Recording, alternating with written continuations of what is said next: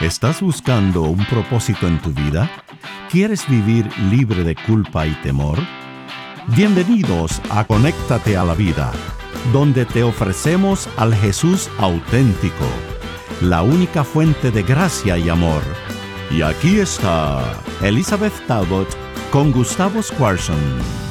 Hola, bienvenidos a Conéctate a la Vida. Mi nombre es Gustavo Squarson. Y yo soy Elizabeth Talbot. Si hay algo que, eh, no sé, Elizabeth, si te pasa, pero me molesta, me incomoda, cuando vos venís, ¿no es cierto?, eh, apurado a una cita y, y- y en el medio del freeway hay un desvío. Ah, Y te sí. sacan tres salidas más adelante Ah, y tienen que dar la vuelta y no sabes por dónde ir y los carteles no lo ves y, re- y estás confundido. Y no sabes qué- qué ¿te- ¿Te hacer, pasó ¿no? alguna vez? Sí, me pasó. me pasó en, la. en ¿O es una cosa que le pasa a los hombres que nos perdemos cada rato? No, no. También me pasa a mí, pero aparte de eso me ha Ajá. pasado en la vida, ¿no? Que yo, Mm. yo misma he tomado un desvío, ¿no? Claro, Este, sí. Viste, el GPS me llevó mucho tiempo este, aceptarlo, el sistema de posicionamiento global, Sí, ujú. pero lo acepté por una razón, y era que cuando había un desvío o se cerraba una ruta, el GPS podía recalcular mi ruta y llevarme a donde Claro. yo tenía que ir, ¿no? Sí, sí. Y yo, en lugar de llamarlo ahora sistema de posicionamiento global, lo llamo sistema de posicionamiento de la gracia, porque Claro, Dios, claro. si yo tomé un desvío, Ajá. puede llegar a, a llevarme al mismo lugar donde yo iba, pero por otra ruta, porque recalcula mi vida, ¿no? Tiene la capacidad de ver toda, ¿no es cierto? La- Y a veces hacer caminos nuevos. Exacto. Mm. Así que estamos en el, en el, en el libro de Éxodo. Sí. Este, y antes de ir al tema de hoy, eh, me estoy acordando de, de algo, un desvío que yo misma tomé. Sabes que mi mamá era muy buena con, con las manos, Sí. este, ella podía hacer arte, podía hacer de todo, ¿no? Y, cortaba muy bien el pelo. Ajá. Y un día me dijo, te quiero cortar el pelo, ¿querés que Mm. quede? Y yo le digo, no, yo me lo voy a cortar sola. Epa, epa.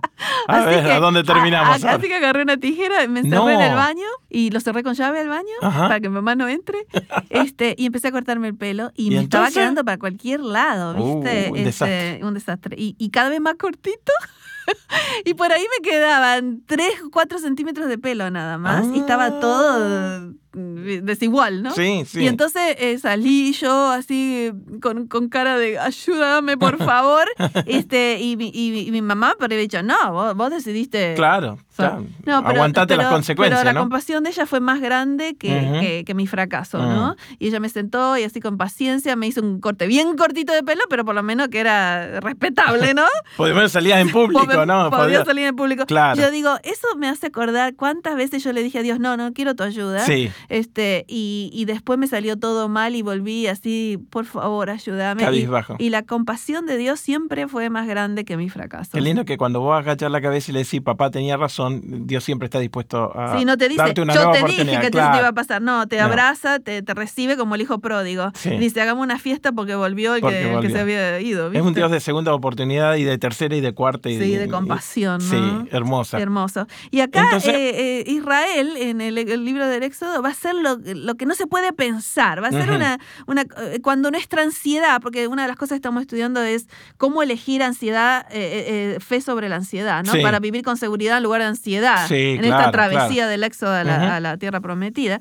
Y acá es cuando nuestra ansiedad se torna en necedad, Sí. en, en locura. Cuando, cuando no es simplemente que no sabemos qué va a pasar, qué vamos a comer, que esto, lo otro, como. Sino que como- actúas fuera del sentido Sí, común, como te ¿no? revelás. Cuando Sí, es sí. una cosa que, que uno dice, bueno, ya, no sé si Dios va a intervenir, así que me voy a tirar un pozo. Ok, y ¿viste? perdés completamente el sentido el de la sentido realidad. de la realidad. Y esto le pasa a Israel Wow. en el capítulo 32, Ujú. cuando Moisés eh, ha estado en la montaña por muchos días, eh, en este pacto que Dios le está dando, le está Ujú. dando la- las tablas de la ley. Ok, sí. Y entonces pasaron demasiados días y ellos no lo ven a Moisés, no, sé, no saben qué está pasando. Y se Y se enloquecen, se des- enloquecen. Ujú. Capítulo 32, Ujú. este, versículo 1. Viendo el pueblo que Moisés tardaba en descender del monte, se acercaron entonces a Aarón y le dijeron, levántate, haznos dioses que vayan delante de nosotros, porque a este Moisés, el varón que nos sacó de Egipto, no sabemos qué le haya acontecido. Sí, así que hacernos un, un, eh, algún Dios que podamos Algo, ver, algo, algo. porque este Dios que nos sacó de Egipto tenía un, un hombre que nos sacaba, que era- se llamaba Moisés,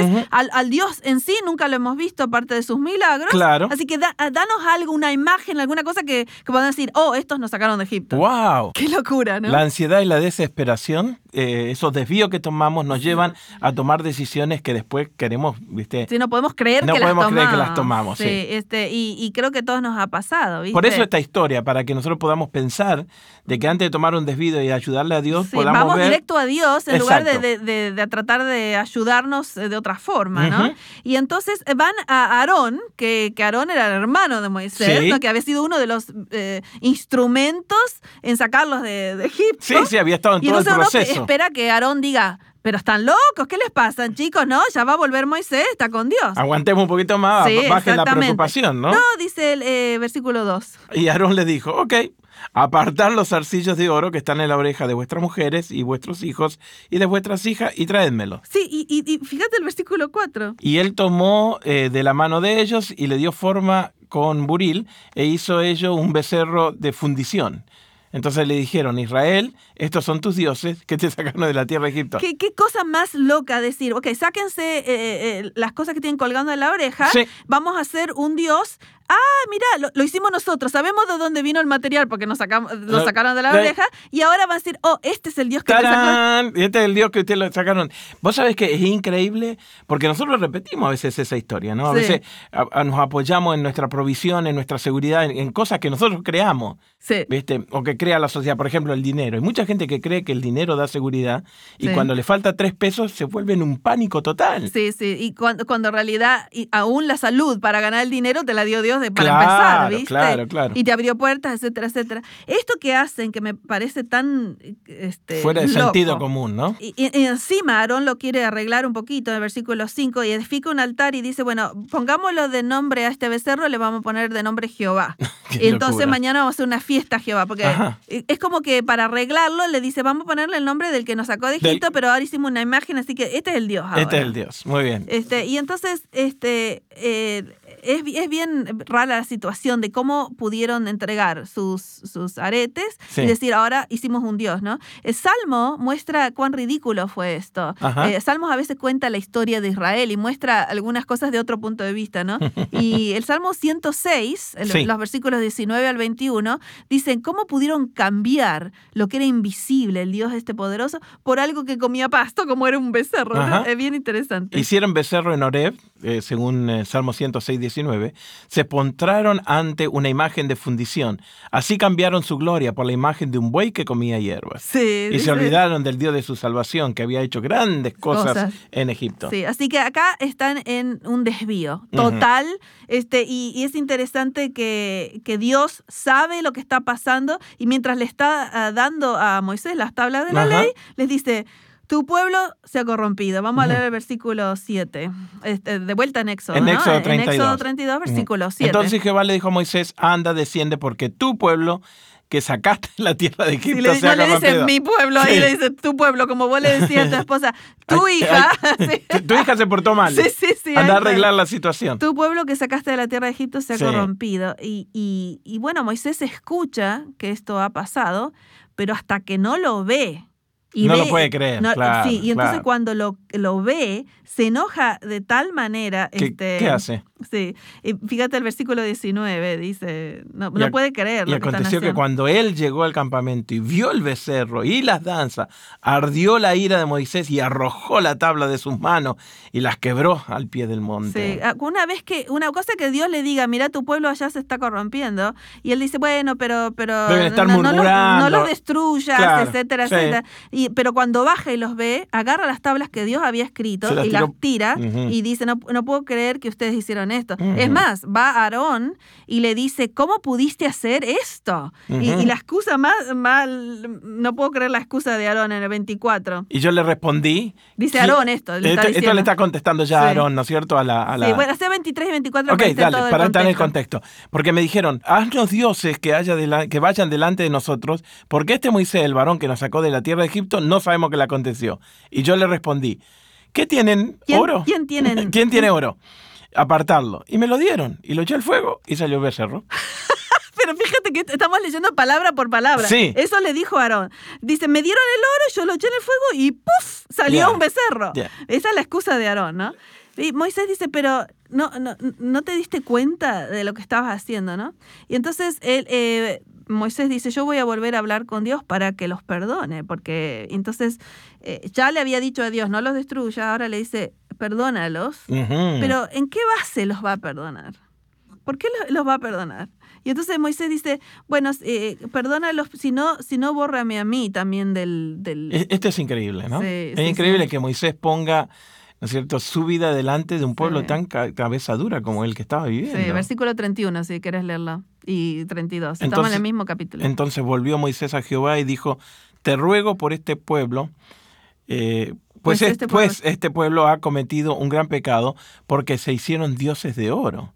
Que lo perdones ahora sus pecados y que no, y si no... y si no, ráeme ahora de tu libro que has escrito. Sí, le No, dice- increíble. Sí, porque ahora Moisés dice, bueno, estos son mi pueblo. Sí, se han, Mm. se han eh, realmente tomado un desvío terrible. Sí, pero perdónalos. Y si no los vas a perdonar, yo tampoco quiero estar en el libro de la vida. Mm. Sácame a mí también. Por supuesto, Moisés es una, una figura que simboliza a Cristo A que iba a venir más tarde, claro. que él iba a abrogar eh, con el Padre por, por nosotros, que habíamos tomado un gran desvío, ¿no? El pecado es un gran desvío que hemos tomado.